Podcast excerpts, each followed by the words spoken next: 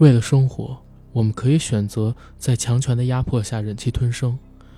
为了我的家人，我可以选择忍受日复一日的工作劳动；为了我的理想，我可以选择每天九九六。但是，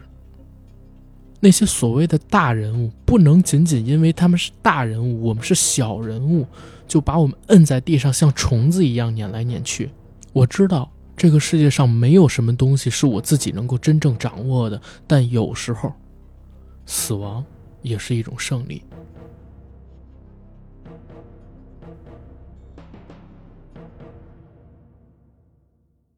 大家现在听到的这个片头呢，是二零二一年的十二月十五号，阿甘在做这篇音频剪辑的时候补录的一个片头。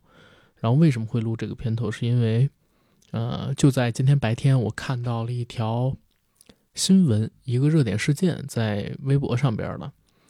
我觉得很应景，正好能对应到我们之前聊的《误杀二》的这个结尾，所以就把这个片头给补录了出来。具体什么新闻我就不说了啊，嗯，因为第一是比较敏感，第二咱也不蹭人家那个热度。但是我想说的是什么呢？就是大家要知道。我们到底是为什么而活着？我们也要知道，虽然我们在这个世界上的力量可能很微小，自己的光芒很弱，但不能所有事儿都逆来顺受、忍气吞声。适当的要为自己发声、发言，然后要对生活充满乐观，不要绝望。嗯，就是这些吧。然后我们进节目。Hello，大家好，欢迎收听我们这期的硬核电台，我是主八根，我是 AD 干干。非常高兴又能在空中和大家见面，这是我们硬核电台的最新一期节目。然后必须得说明一点，这可能真的是我们 二零二一年呃倒数的几期节目了，对吧？嗯。因为上周虽然跟大家说是倒数的节目，但好像我们这周一下上了三期啊！我也得跟大家致个歉，我们又唐突了，又冒犯了。就是创作力就是太蓬勃了，旺盛。对，必须得。出一出，是，对啊，尤其上次聊这华语流行乐坛，真是不吐不快哈。是，而且我们觉得我们稍微聊的稍微早了一点点，嗯，如果要再晚一点的话，就刚好赶上了 TEMA 颁布二零二一年度，是二零二一年还是二零年？二一呗。啊，十大国内最受欢迎的歌曲，十首歌曲里面全都是抖音、快手上那些烂歌。对。所以我们有预见性，早了一个礼拜给它出了，对吧？嗯。不过今天我们要聊的呢，就不是音乐上面的事了。我们回到电影，我们要聊一聊近期即将登陆国内银幕的一部犯罪题材电影《误杀二》。豪爷又回来了，《误杀二》，我反正自己已经期待很久了。从一九年年底，我看到《误杀一》的爆火，隔了没多久，片方应该就宣布了要趁热打铁做《误杀二》。对，因为在那之前，其实。没有人想过《误杀》能卖十三个亿，尤其它又是大陆拍的片子，它还不是香港拍的。但是我觉得《误杀一》当时我看了以后，给我的冲击很大。嗯，首先呢，呃，直言不讳的说，《误杀一》是一部翻拍的电影。嗯，翻拍的那部原版叫《误杀瞒天记》，印度片儿。嗯，中国版《误杀》《误杀》的时候，我觉得做得好的有两点，一个就是把它原片。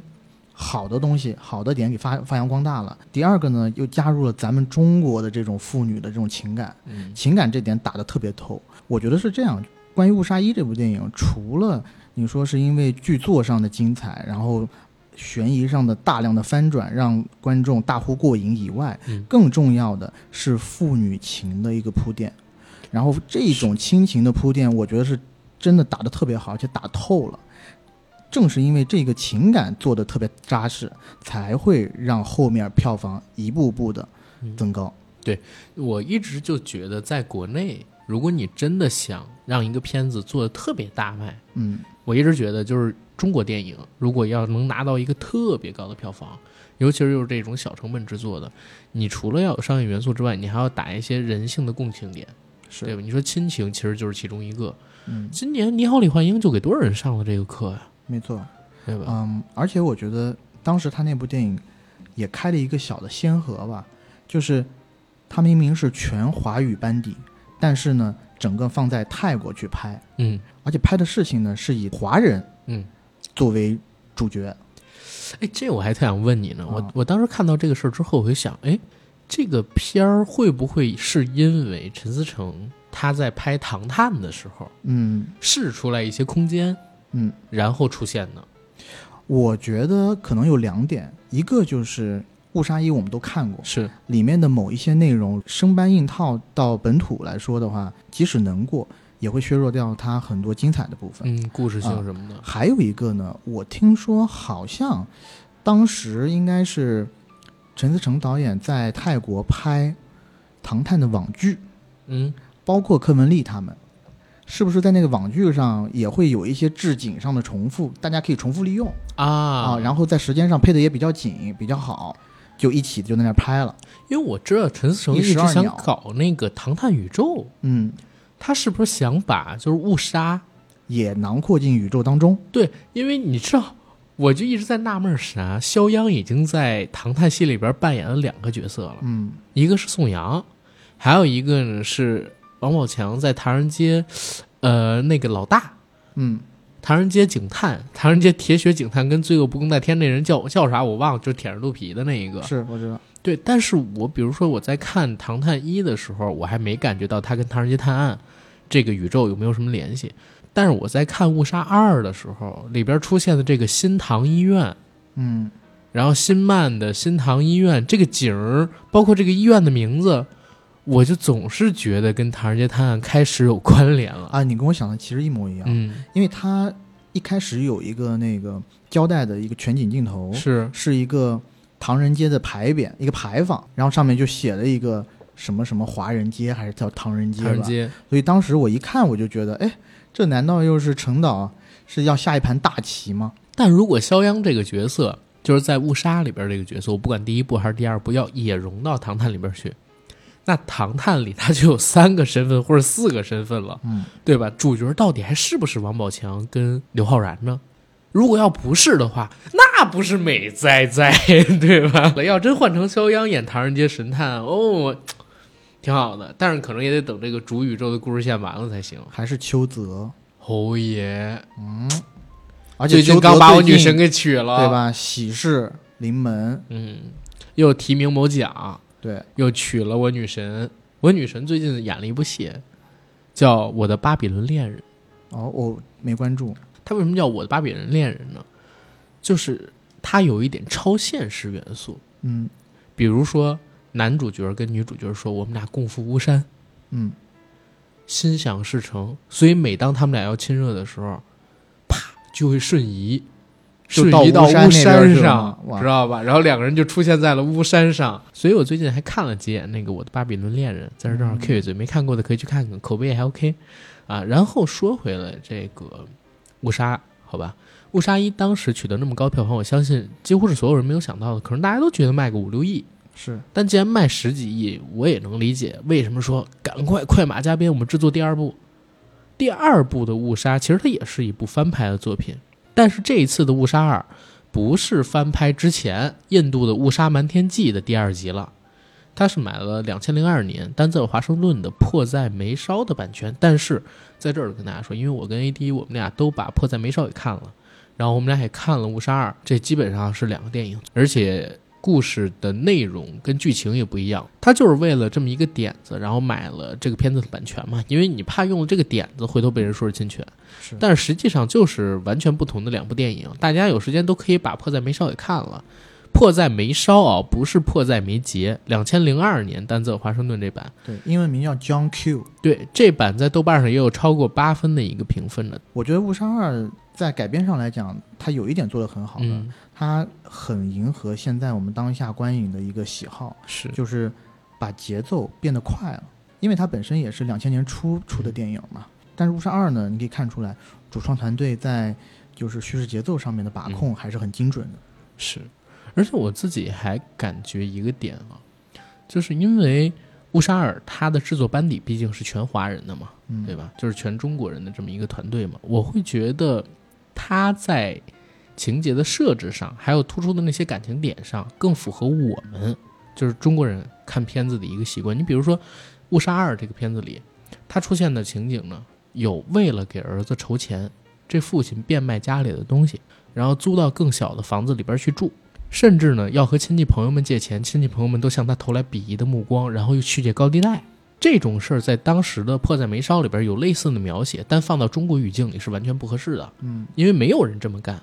但是误杀二这一块的改编就比较贴合于我们，或者说亚洲人吧，亚洲人他的一个文化习惯，他在这一块儿。然后，嗯，我觉得我们还是得先介绍一下这个片子的背景。嗯，好不好？我先说一下这个片子的制作信息，然后我们再进正式的这个片子。《误杀二》是由陈思诚监制，戴墨执导，肖央、任达华、文咏珊、陈雨思、宋阳、李治廷主演的犯罪电影。该片讲述了肖央饰演的父亲林日朗为救儿子走投无路，放手一搏的故事。该片将于十二月十七日，片长是一百一十八分钟。然后我和 AD 两个人是在二零二一年的十二月十二日给大家录制的这期节目，临上映还有五天的时间。但是，应该我们上线这期节目的时候是在十四号、十五号左右，那个时候有一些观影场提前的、超前的观影已经开始了。相信有一些朋友也会先看到这部电影。如果有看过的，可以在我们一会儿进步到剧情环节的时候，和我们一起来讨论一下，在评论区中，好吧？嗯说完这片子它的一个基础信息，我们顺一下剧情，行吧？嗯啊、在这儿我得跟大家说一下，因为嗯，我们马上就要剧透了。如果有还没看这片子，或者说不想听剧透的朋友，可以呢先关上我们这段音频，等看完电影之后再过来听，好吧？然后这片儿的剧情，其实我自己个人觉得它比较快，也比较简单。开场呢，其实就是三口之家快乐的生活。男主肖央扮演的这个角色是一个编剧，而女主角文咏珊她扮演的是一个老师。对，有一个你要加一个定冠词，嗯是一个不太成功的编剧。啊不太成功的编剧。对，其实编剧我觉得就没什么成功的，而且在泰国做编剧，那说不定是人给编那个《天才枪手》的编剧呢。哎呦！但《天才枪手》的编剧据说现在一个本子也才十几二十万吧，啊，也是。对吧？泰国市场就那么大，儿子健康、活泼、开心、快乐、其乐融融一家人，足球小将，而且足球小将。但是呢，在开场大概十几分钟左右，他就告诉你，孩子在足球场上倒地不起了。对，到医院里边一查，孩子的心脏比同龄的孩子大了最少一倍，是供血量不足，心壁特别薄，所以呢，这孩子要换心，否则的话，从现在发病开始，睡着的时间会越来越多，醒着的时间会越来越少。一旦血氧含量低于百分之七十，这孩子就永远都醒不过来了。嗯，那当时压在这个家庭头上的是什么？经济压力。换新大概需要两百万泰铢，两百万泰铢大概就是人民币四五十万块钱，对吧？但是对于他们这么一个比较清贫的家庭来讲，这四五十万块钱其实也是一个很大很大的数字了。而且泰国跟我们国内还不太一样，国内这几年随着经济发展，其实借几十万已经成了一个不是特别难的事儿，在比较大的城市里边。嗯但泰国的收入水平没有那么高，对，啊、尤其像你又不是那种特别发达的这种泰国的首都城市，那这家人就走上慢慢的借钱路。而且说实话，你这个两百万泰铢只是换新的手术费用，每天在医院里边花的钱可能都是一万泰铢，甚至更多。而且在术后还有这种抗排异的药物，还有定期的检查、治疗等等等等的，都是一笔笔开销，可能每年花在这个病上的钱都有个大几十万泰铢。所以对这个不太成功的编剧，还有普通的一个老师的家庭来讲，确实是属于比较难。嗯那当时男主呢，跟老婆一商量，其实都没商量，毅然决然就决定，我们必须得救这孩子，不吃不喝，哪怕就是我们现在露宿街头，也必须把这孩子的命保下来，孩子是不能没有经过大脑就想的一个选择，因为根本就不需要去想，对，孩子就是他们的全部。我觉得任何一个家长都会这么做。是，嗯，所以在那段时间里面，其实，呃，肖央扮演的这个编剧，其实尝试了各种各样的借钱的管道。对对他去找他的好朋友，去找他之前认识的工作上的同事，嗯对吧？甚至去找了一些其实仅有过一面之缘的这些人。对，比如说他找到了一个自己曾经在电视台写稿子的时候认识的一个还没成名的女记者，因为他发现这个女记者现在成了一个比较知名的泰国的新闻节目的主持人，是，想去跟他借钱，结果呢，人家觉得他是骗子，而且跟他也不熟，嗯，对吧？还把他赶出来了，中间还发生了一些误会。突然有一天，医院的大夫告诉肖央：“你儿子匹配的心脏找到了，排到了，嗯，对吧？马上就要做手术，如果你们不交钱的话，这个心脏呢会自动瞬移给下一位在排的人。这中间大概已经过去半年了。我看这片子里边写的时间顺序是这样：就是孩子在医院里边住了半年，他们排到了这颗心脏。然后肖央问他大概多少时间要给你答复，越快越好，因为这颗心脏已经在运到心脉的途中了。对，如果八小时之内不做手术，这颗心脏就彻底废掉了，嗯就没办法再用给别人了所以不会彻底嗯废掉，他会马上给到下一个人不是他说八小时之内不做手术的话，这颗心脏就没有用了，啊。所以要赶在八小时之内弄，而且你做手术还需要几个小时的时间啊，所以就只给他一小时的时间去筹钱，然后告诉他们到底做还是不做这手术。肖央立刻跑到了一个借高利贷的那边去，许下了两天还是三天之内不还，全家倒霉的诺言，从那个高利贷公司借到了两百万泰铢的现金，可是刚拿着钱，回到了医院，就得知了一个事儿，原来他老婆当时呢想去问医生事儿的时候，发现医生屋子的门半掩着，医生正在和他的领导进行一段激烈的争执。这个领导说的原话是：“你要把这颗心脏给另外一个患者使用，这个患者他的背景你得罪不起，是，不光你得罪不起，我们整个医院都得罪不起。都得罪不起。我们要把这颗心脏给那个患者用。至于男主角他们一家，我会跟他们讲，心脏在运来的途中出现了失误，如果之后再有合适的心脏，会优先安排他们。这是当时他妻子偷听到的对话，把这个事儿告诉肖央了。肖央呢，开始还抱着一丝希望，拿着钱找到大夫，说一个小时之内我把钱筹过来了，甚至还想塞给大夫一点回扣。嗯，但大夫没收。肖央忍无可忍，问他：“原来我妻子听到的都是真的，你们要把心脏给谁？心脏到底在哪儿？再得到，我们都是小人物，世界上的事儿远比我们想的复杂，我们也没办法左右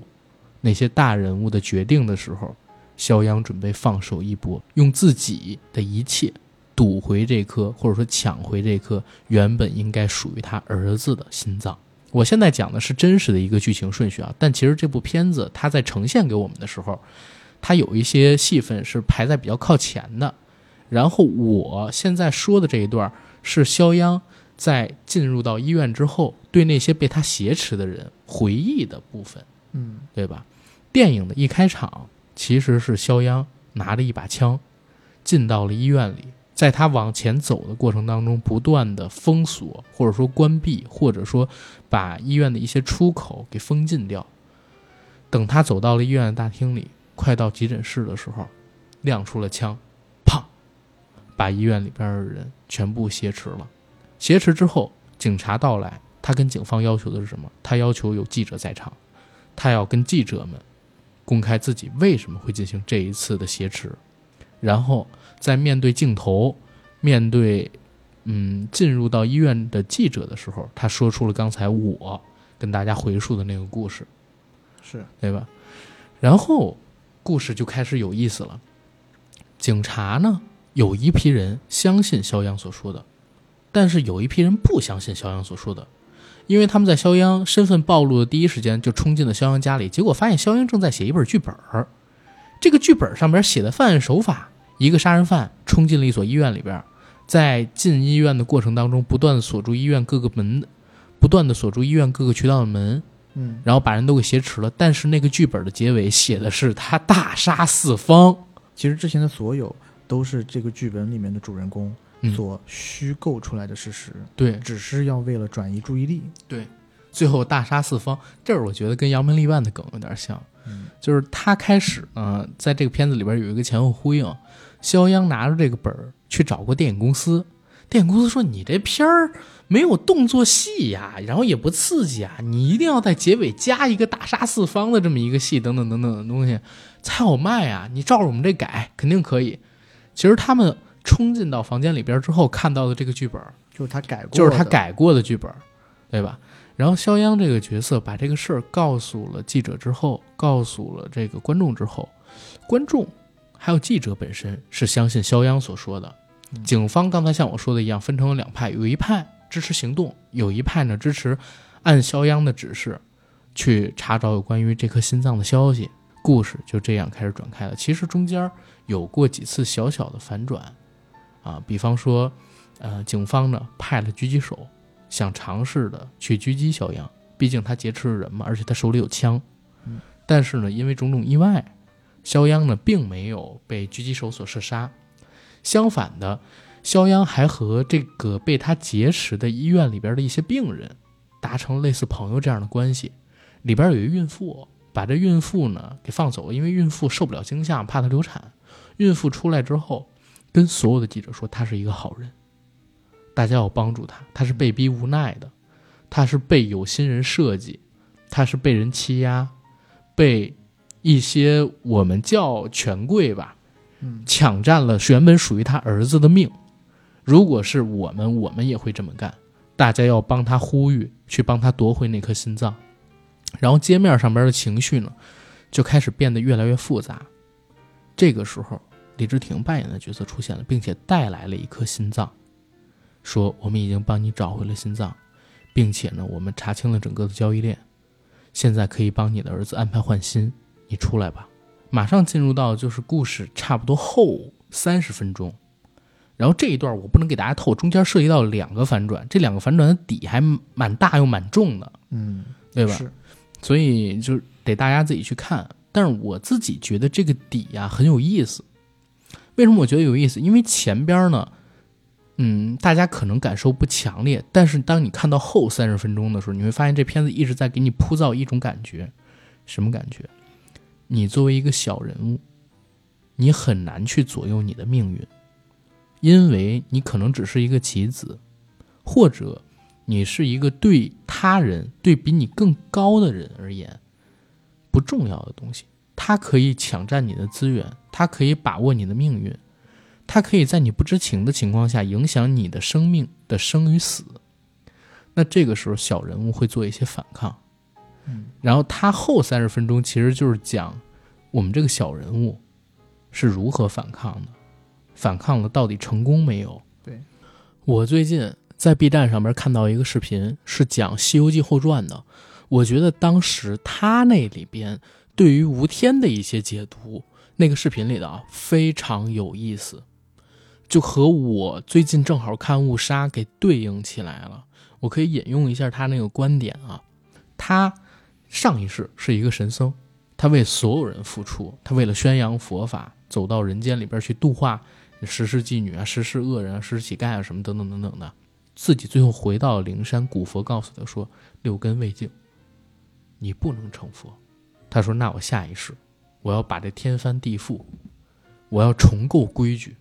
我要构一个没有这些规矩的世界。”这是他当时说的。然后他成了吴天，把佛祖赶下灵山，变成了转世灵童。其实你说吴天到底干过什么伤天害理的事吗？没有，在那部戏里边是没有的。他只是把那些仙人们打倒了，给赶下界，但他没有做什么残害鱼肉百姓啊、民间的人民这种事儿，在那部电视在那部电视剧里边是没有的，因为他也是自己要建一个自己的天庭，你只要成了天庭，你就是要做民生，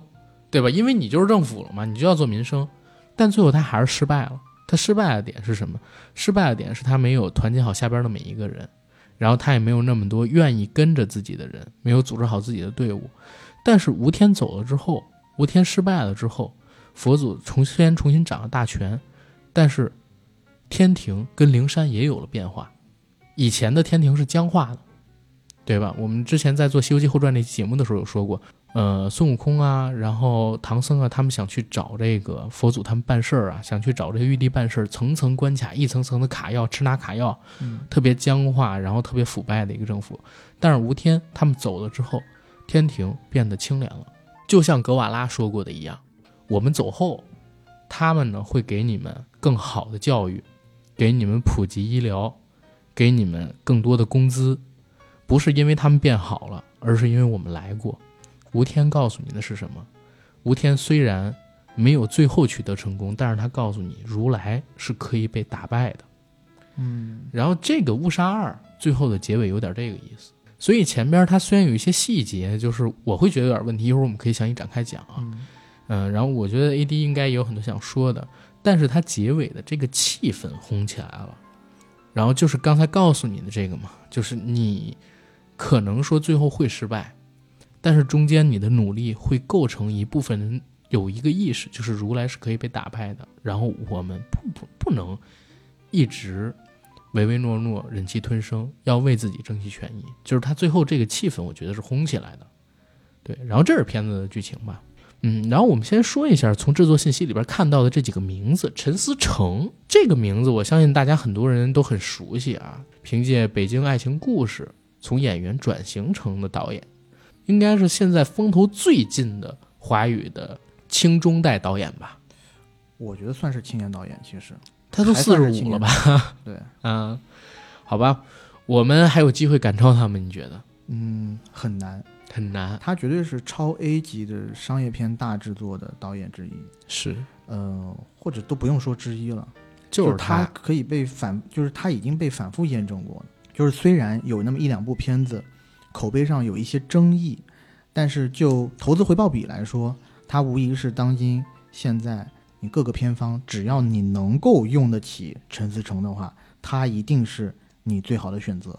然后我们刚才说到的陈思诚，其实是他转型到幕后之后一些身份上还有地位上的变化，但他其实在更早之前是个演员来的。对我小的时候有看过他，嗯，主演的两部戏，第一部电视剧是两千年代左右的，叫《民工》，呃，他演一个在农村上学，然后高考失利，瞒着父亲到城市里边去做建筑工人的这么一个少年民工。嗯他爸呢是《武林外传》里边老邢的扮演者范明演的。当时有一场戏，大家现在去搜一搜，就是他瞒着他爸到这个工地上边去打工，他爸一直想让这儿子复读，之后考一好大学，别跟自己一样做民工。可是呢，刚陪朋友吃完饭，在饭桌上边刚吹完自己儿子学习成绩好的牛逼，就看见他儿子蹲在路边啃馒头呢，跟那群工友一起吃猪肉炖粉条，还是吃这个白菜炖粉条。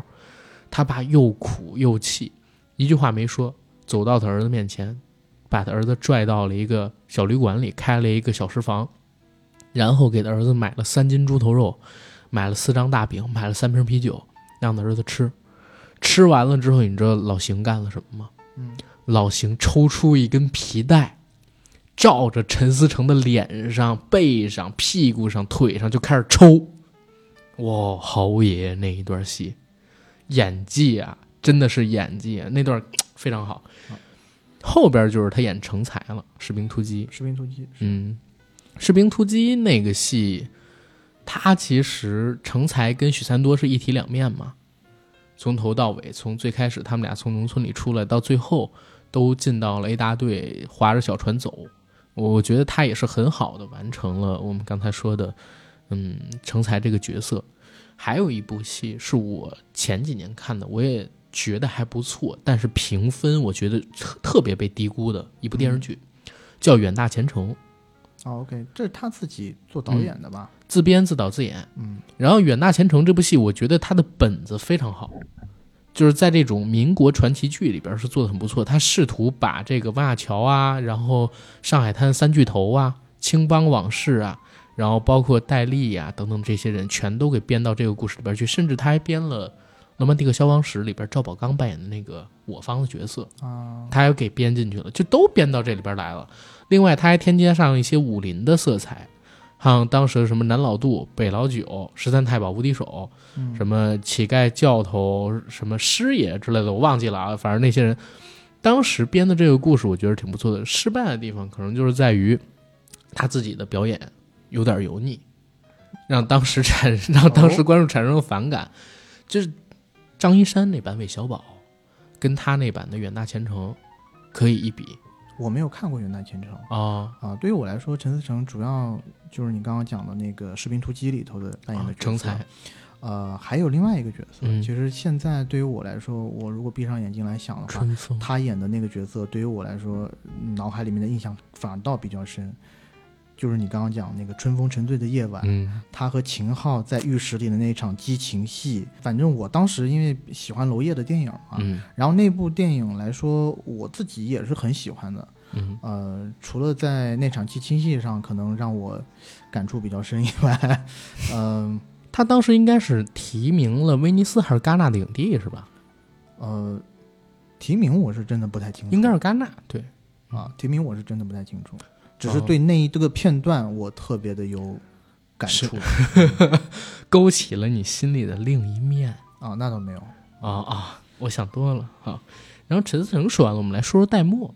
其实戴墨这个名字可能大家并不太熟悉啊，但其实我对他其实期待值还蛮高的。包括看完这次片子之后，我也觉得他执行的还不错，嗯没有辜负陈思诚交给他的任务跟期待。因为我之前看过他的网剧《唐人街探案》网剧，大家都记得吧？它是分了三个章节，分别是开场的四集《曼陀罗之舞》，中间的四集《玫瑰的名字》，和最后非常非常拉胯的四集叫《幽灵邀请赛》。这三个单元呢，共同集成了《唐人街探案》这部网剧。然后每一个单元都是由不同的导演进行指导的。《曼陀罗之舞》它的导演是柯文利，也就是《误杀一》的导演。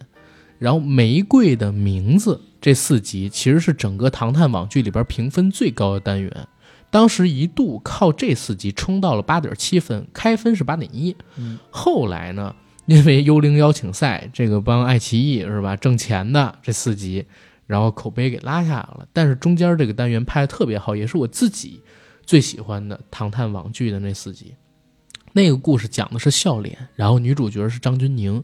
她和邱泽两个人进行了一个缠绵悱恻的爱情故事，最后身份上又有转换，悬疑、动作、惊悚全都有了。那四集的导演就是戴墨，所以之前我在看了《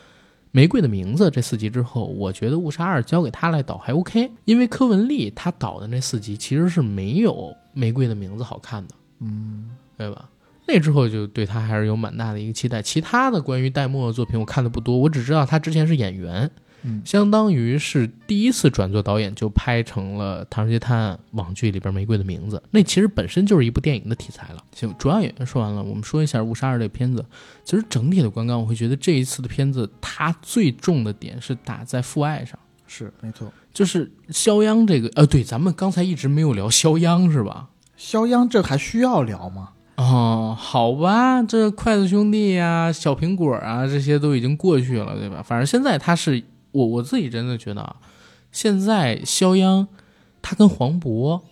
跟徐峥、跟王宝强，呃，跟雷佳音他们比，他提供了另外一种喜剧男演员的类型。嗯嗯，他是现在市面上面我觉得非常好的一个演员，又能演正剧，又能演喜剧，而且完成度都不错。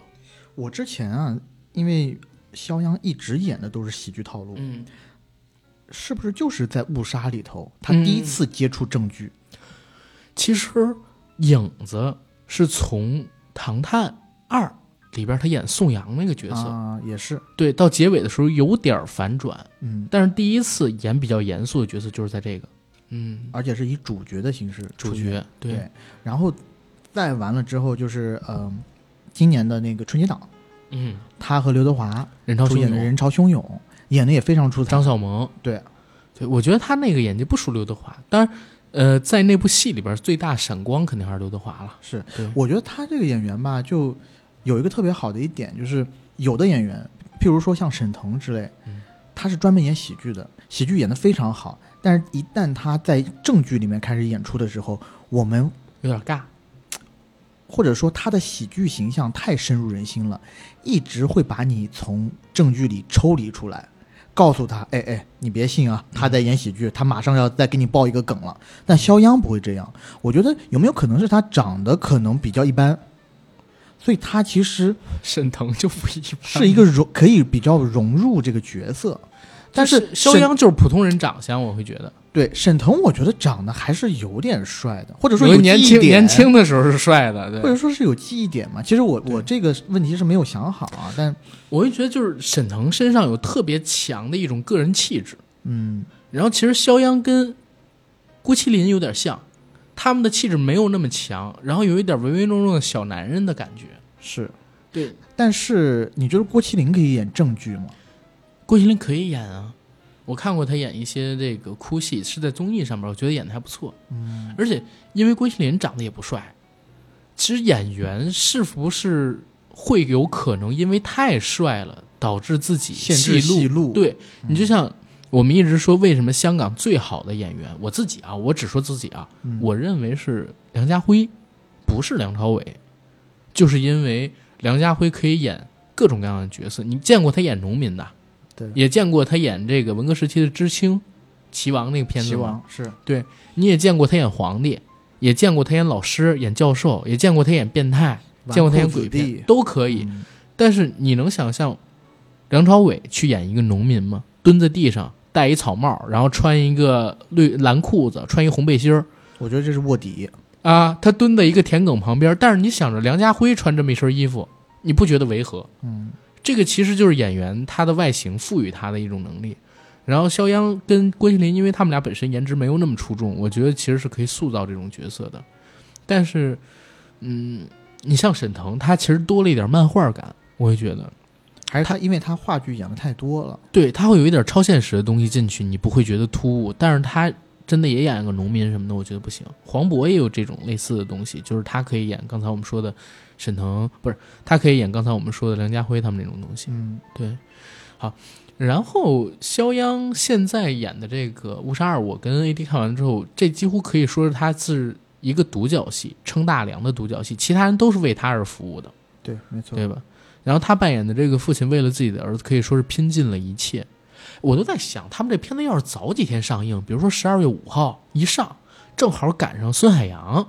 那个案子出来，是不是还是一个票房的加成？是肯定是，我觉得，对，因为孙海洋那不也是为了丢失的孩子找了十四年，最后找到跟自己的孩子，然后团聚嘛？那嗯那那个事儿也是当时刷爆了热搜。如果正好是跟肖央这个片子撞在一起，我觉得是一超好的加成。你有关注那新闻吗？当时？当然有啊。孙海洋，我不知道听众知不知道，嗯就是他是因为在十几年前，他的儿子在家门口被人拐跑了，然后从此以后，他就踏上了漫漫的寻亲之路。在这十四年里啊，他其实自己也帮助过很多人，嗯，找到了被拐走的小孩儿，而他自己的亲身经历呢，也被我们大家都很喜欢的一个导演陈可辛嗯拍进了那一部当年算是一个小爆款吧，对《亲爱的》这部电影里头。对，他是张译那个角色的原型。是，如果大家记得，《亲爱的》那里边有一场戏是张译和张雨绮，嗯，他们两个人手带着佛珠，带着大家跟传销一样的，在那儿讲我们要这个坚强，我们要互助，我们要给对方鼓励，不要因为这个孩子的事情然后过于悲痛，我们努力一定能找回来的，一定能找回我们失去的孩子的。说到这儿，有一个女生哭了，然后哎，谁谁谁的妈妈现在有点失望，我们来给她鼓励一下，好吧？嗯，鼓励鼓励鼓励鼓励励鼓励鼓励鼓励，我就那一段戏我觉得演的特别好。然后后来呢，就是接受采访，你看他找到孩子之后，张译不也发了吗？说这是他原型角色，他还单独跟那个呃孙海洋他们俩人聊过，说孙海洋这十几年的时间里边，就一直在用这种很亢奋的东西支持了自己，对，一定是这样，因为你想茫茫人海，对吧？嗯人潮汹涌，对对吧？人山人海，哎呦这都这中间都有两部电影了啊！中国这么大，你上哪儿去找你十几年前被拐走的小孩啊？你嗯，遇到的可想而知，百分之九十九点九九，或者说百分之百的都是失望。嗯你每一天面对失望，你要连续面对失望十多年，然后你的希望，但就是这一一点点的希望支撑着这个父爱，对啊永永就是以这么大的热情去找了自己小孩这么多年。如果天若有情，只需要一位好爸爸，就能找回失孤。三部电影，对，但是真的，我就觉得这个父爱的点其实是误杀这个系列一直惯下来的嘛。嗯，而且我我觉得中国的观众是认这个东西的。我当年也看《亲爱的》，然后我也特别喜欢那个片子。那个片子就是我会真的为黄渤演的那个网吧老板的父亲，他为孩子倾注的那个爱而感动，嗯甚至我都为赵薇扮演的那个母亲，所谓的养母，对自己两个被收养来的孩子，其实也不能说是被收养吧，但是你也不知道该以什么样的称呼去称呼他那俩孩子，嗯对吧？因为他确实也付出了全部的爱。然后《误杀》这个系列也是一样，我当时看第一部的时候，虽然我还没结婚啊，我也不是这个为人父、为人夫，可是我看到肖央的女儿备受侵害，嗯肖央要给自己的女儿去报仇的时候，也能理解，就是能共情这个东西。然后到这一步，在当时他喊出那句话：“凭什么我儿子的心脏？凭什么你们在偷走我儿子的命？你们要抢我儿子的命？我可以去借高利贷，钱我都可以帮你们搞定。你们为什么？凭什么这么干？凭什么？”毅然决然的拿起一把枪，走进医院里，要抢回儿子的心脏，为儿子做心脏移植手术。就是这个动机，我觉得完全立得住。换别人，你比如说我是他小学老师，这 肯定不行。对，但是我是他父亲，这事儿完全立得住。中国的父母能为孩子做太多事儿，你知道，就我二姨姐，我大姨的二女儿，嗯为了她孩子辞去了自己在那个，跑到北京某一家很知名的这个学校里边去做校医，就是为了让自己的儿子能上那个中学。啊，因为他孩子年纪现在还很小，可能上个六年级、五年级吧，然后过两年要去那个上中学，所以我姨姐从孩子上三年级开始就自己辞去了那边的工作，然后跑到他们学校去做校医去了。其实你说他年纪也不大，一直在医院里边工作多好啊，对吧？而且还是一个很好的医院。然后你跑到学校里边去做校医，我觉得其实是他对自己职业生涯的一种让步。但是中国母亲就能做出这种类似的事儿，嗯，啊，古有孟母三迁，是。今有你二姨姐为儿子啊去当校医，对，然后这种的父亲做的事儿，我觉得也不少。我其实，在看的时候，我就一直在疑惑，我说这片不是因为疫情的关系，是在境内拍的吗？难道他们是做了全程的景儿？呃，其实这个在网上已经有公开的信息了啊，嗯他就是因为疫情，本来如果没有疫情的话，他们大部队是要去泰国拍的，嗯具体哪个城市可能不太了解，呃，但是呢，就因为疫情嘛，嗯，当时应该是印度的那第几波疫情一出来，嗯整个东南亚都沦陷了，所以整个团队应该是在珠海搭了一个唐人街的全景，嗯啊。然后我觉得他搭的景还是确实是挺有质量的，因为就我俩的观感来讲，有泰文有中文，因为是唐人街，嗯唐人街，而且它调色也调成了一个国内的平常我们看到的电影不太会用的一个色调，更接近于之前我们看到的《唐探》，然后还有之前的《误杀一》对。当时那个调色。而且我一看完这部电影呢，我不是还跟你说，我说我好像发现了一个小小的 bug，就是在街上我发现了，呃，有 Bread Talk 面包新语这个店面的招牌，嗯。然后我还说，哎，这个中国的牌子怎么在泰国？我说这是个小 bug，但是我后来我觉得我还是得严谨一下，我就查了这个牌子，你知道什么吗？嗯。是我自己弄错了，啊。面包新语是发源自新加坡的品牌，啊，整个东南亚应该都有，明白了。所以他们应该是还是非常考究的。因为我是知道他在国内拍，然后我在看到这个景的时候，我就一直在努力的去找 bug。后来我发现他们团队确实是蛮严谨的，就是所有你目光可及之处，店面嗯都是泰文的，或者说加一点繁体中文，然后你能看到的所有带文字的地方，基本上全都是泰文。你比方说啊，嗯、在这个公司楼面上边贴的这些白皮胶，嗯啊，比如说这个医院的招牌、医院里边的病历，它其实全都是用泰文写的。因为他们是唐人街，所以这些人说的是中文，但是里边也有大量的泰国裔的演员群演去说泰文，接受采访啊，扮演记者呀、等等等等的时候，对，甚至说主要演员都学过一两句泰文，嗯，或者说不能说一两句吧，学过大量的泰文。对说的还是比较地道，应该有专门泰文老师去指导他们。嗯，当然，又是为了让这个片子更还原嘛，也因为这个这片儿的成本拉起来了，但是你又不能不这么干，对吧？你要不然你就拍不了，你要拍的话就必须得这么干。我觉得这部电影看完对于我来说，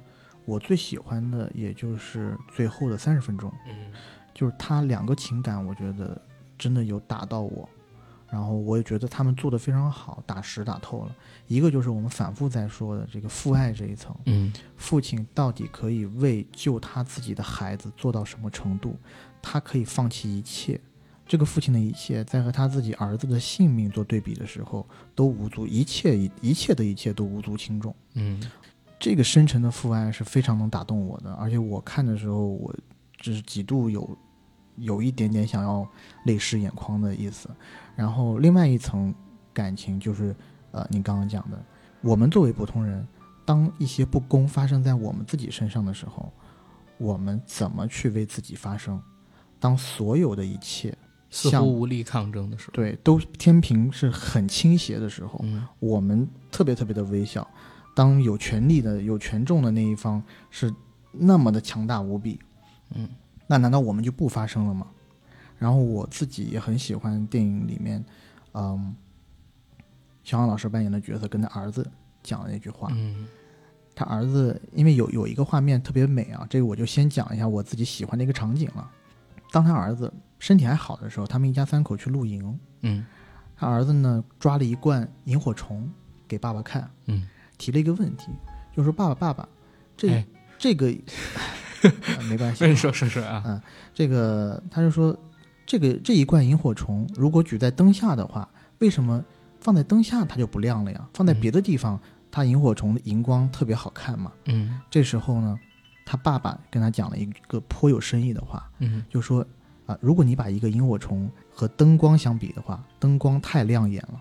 它的看不到它的光太强了，看不到。嗯萤火虫只有在黑暗的地方才能发出光。就这句话，我觉得值得我们细细品味。嗯，它有好几层意思。是，就是我们每一个人，就是可能啊，在自己从事的领域里边儿，嗯，都有着小小的光亮，在他人眼中是一个什么什么样的存在。嗯，但是当一个真的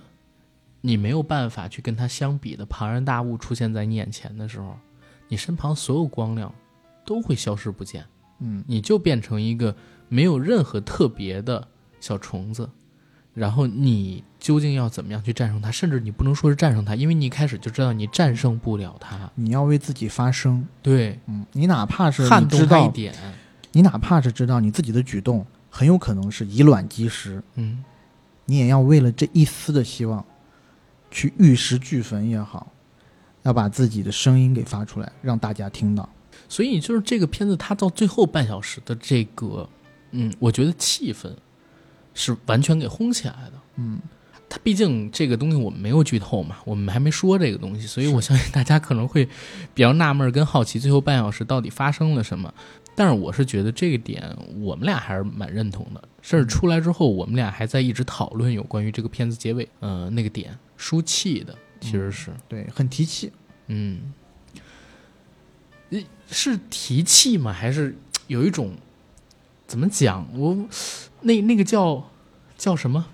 有一种淤结在心里的发泄感，嗯对吧？因为我自己是觉得，尤其你看咱们上一期刚好是聊了上上期，刚好上上上期刚好是聊了那个倒数时刻嘛。嗯你倒数时刻里边，其实咱们俩有一个没 Q 到的点，就是因为疫情来了，然后大家其实这两年过得都很惨，对不对？是就是可能二十六岁以后的人，一九年二十六岁的，你二十七岁遇到二零年开年就是疫情，二十八岁又遇到现在，可能国内的经济又不太好。我相信很多人心里边都会有这种郁结，就最近两年日子过得不舒坦，压抑了很多的东西。而且我觉得在时代面前，嗯，在这么一个大的时代面前，每一个人的遭遇可能都会比较微小。而且最近两年，我相信大家也能看到什么很多的新闻啊，对吧？为什么有一些女明星不见了，然后大家哇、哦拍手称快，对吧？为为什么有一些知名的演艺人士出了事儿之后，你说偷税漏税也好，你说更严重的那些事儿也好，出现了之后，大家会有一种就是全民狂欢一样的发泄。我我其实是觉得，是因为大家机遇了太多，在过去几年的时间里边儿被压抑的东西，然后这两年又因为渠道的开放，有一个适当的解压的过程。其实这个电影到结尾，它其实有一种解压的过程在的。是，我觉得这个电影在最后其实给大家开了一扇窗，告诉大家，每一个人，无论你是再微小、再普通的人，你也有自己本身的光亮，对，你可以发出你自己的光光亮。其实打动我跟 AD 的也是因为他结尾的这个情绪，就是我们也觉得需要这么一股劲儿，是，然后要让大家知道自己该做什么，要让大家知道自己面对这样的情况的时候该做什么，这是很难的一个事情。嗯。就是我我越来越感觉到大家都有愤怒，但是呢又安于现状，不愿意去突破，然后遇到一些东西的时候，好像顺理成章就觉得我就应该怎么怎么样，我就应该忍了。对吧我觉？得是认命。认命，很多人会认命了。你就像这个电影的主人公，我试想，如果是我的话，在那么大的一个困难面前，首先我筹不到钱，嗯其次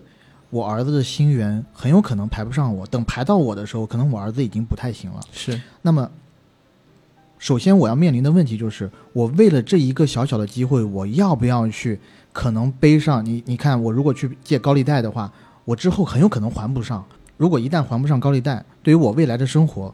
可能都是一个毁灭性的打击。嗯这个我为了我自己儿子的性命，我得要拼，这个还钱罢了。但是下面又遇到一个问题，就是原本要排给我儿子的这颗心脏，被被一个权势滔天的人给抢走了。会不会有一些人会觉得，这其实刚好是给他卸下这一切负担的借口？就这刚好是一个很好的借口，哦，哦这个我还真让哎我去告诉大家，就是我已经尽力了，我能力就在这里。我儿子的死，我儿子的去世，跟我没关系这个没有关系，因为这么大一个困难在这个地方，我没有办法，你也没有办法，我们任何一个普通人都没有办法去面对这个，去解决这么大一个困难的时候，我可以安然的告诉自己说，我尽力了，我认命，是给自己找台阶儿。对，但是肖央演的这个主角，他偏不是，他知道这么大一个困难，没有人可以解决，但是不解决，我就得认命吗？我也不要认命，嗯。我要用我的方法去证明，虽然你权势再滔天，虽然你的力量再大，但是我也可以用我自己的方法去影响到你，甚至是赢得那一丝最初看起来可能毫无希望的胜利。对。其实刚才说到这一段儿，就又想起了《怒火中案》结尾谢霆锋说的那句话：“嗯，我认输。但是但是我不不认命命。我操，牛逼！”就是他这个点其实是一样的，肖央这个角色也是一样，他认输了，对吧？到结尾的时候，他认输了，因为他已经看到那个心脏的最终所在了，是他没办法再夺回那颗心脏。对，即使他可以夺，但是他作为一个父亲，嗯，他没有办法把那颗心脏夺回来，因为那个心脏也牵扯到另外的一对父子。对，嗯，然后于他自己，他只能做其他的选择，认输，但是不认命，是对吧？然后他走上了另外一条路，所以就是这个片子，你你说它的悬疑感强吗？我说它悬疑感不强。对它它打动人的不是悬疑悬疑的电影，对它打动人的不是悬疑片，它跟《误杀一》它不是一个类型片。亲情这一块当然是主打的，但是最重要的就是结尾的这个情绪。当然，我也不知道我们这么聊这个结尾的这块的事儿好不好播，嗯，因为我们俩其实一直在刻意回避，就是录之前我们俩都想着刻意回避，就是关于这个片子后三十分钟的内容的东西。但是我们又想，如果不聊这个吧，这个电影的劲头，其实在我们这个节目里边就会下了好多好多好多，让大家听不明白我们到底为什么会推这个电影。它这个结尾，我觉得是最近这几年国产片里很猛的一个。嗯，然后我觉得关于《误杀》这个片子，我们也别说太多，毕竟片它还没有上。嗯对不？对？我们还是等这个十二月十七号它上了之后，然后更多的听众跟我们一起互动。如果有已经超前观影的，可以在这期节目的评论区里边和我们一起来聊。然后，如果大家想听更详细的关于这片子的东西，我们可以之后在年终回顾啊、影视片那一期的时候再来聊一聊误杀。嗯，嗯，行。然后我做一个广告，我们的节目《硬核电台》已经在全网各大播客平台同步播出，欢迎各位收听、订阅、点赞、打赏、转发我们，也欢迎在微博和微信平台搜索“硬核班长”，关注我们的官方媒体账号。想加群的加 J A C K I E L Y G T 的个人微信，让他拉您进群，和我们一起聊天打屁。好，谢谢大家，我们这期节目到这儿，拜拜。拜拜。